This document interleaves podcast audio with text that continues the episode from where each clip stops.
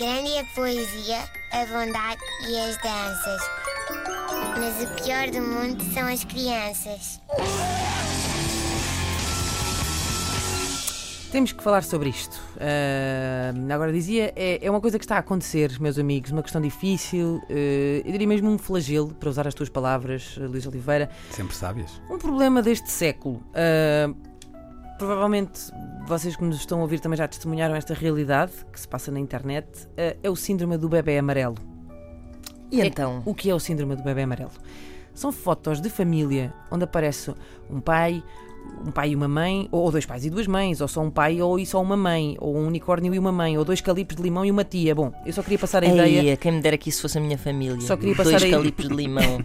só queria passar a ideia de que esta rubrica é, é pela liberdade. Acho que se percebeu, não é? Uhum. Bom, dizia eu que são ah, fotos de família ah, onde estão pais e mães que em vez de filhos tiveram emojis. Eu não imagino o que terá sido quando estas pessoas foram à ecografia e perguntaram ao médico: Então, doutor, é um menino ou uma menina? Hum. É um emoji.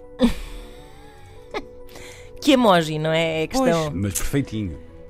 O que interessa é que venha com saúde. Exato. Bom, e lá estão eles, não é? Ora ao colo, ora deitados no berço, ora no parque infantil, ora na festa da tia Clementina, sempre com aquela ectrícia que não lhes passa. Lá não está. é?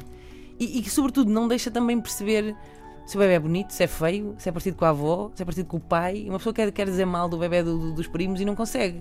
Não consegue, não consegue, porque eh, não, não tem como saber. Eh, o, que, o que é que nós sabemos? Só sabemos que a criança está sempre a chorar a rir, não é? Porque há aquele Sim. emoji que chora a rir. Uhum. Ou, ou então é aquele sempre com coraçõezinhos nos olhos. Também pode ser. Sempre ali. Eh, e eu pergunto, se é, se é para A isto. vossa semiótica é muito avançada.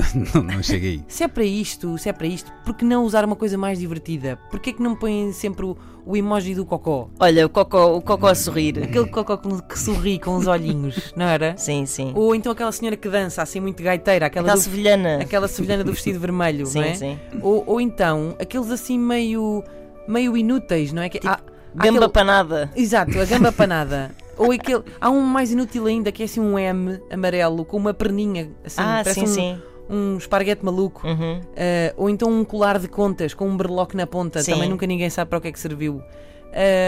Eu- e agora pergunto: e vocês já imaginaram se os nossos pais nos fizessem isto no tempo em que não havia emojis, iam às nossas fotografias, nós tínhamos, a- tínhamos em vez da nossa cara, tínhamos tipo a cara do- de um cromo do Xalana.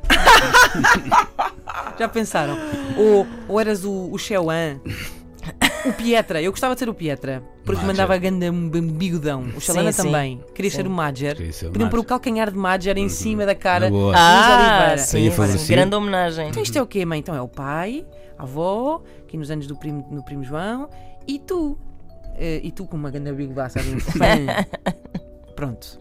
Já se percebeu que esta malta não sabe bem se quer ou não pôr as fotos das crianças na internet, Uhum. não é? Eu também não sei. Vocês façam o que entenderem. Mas assim as crianças parecem aqueles anúncios do Canestene, só que em LOLs.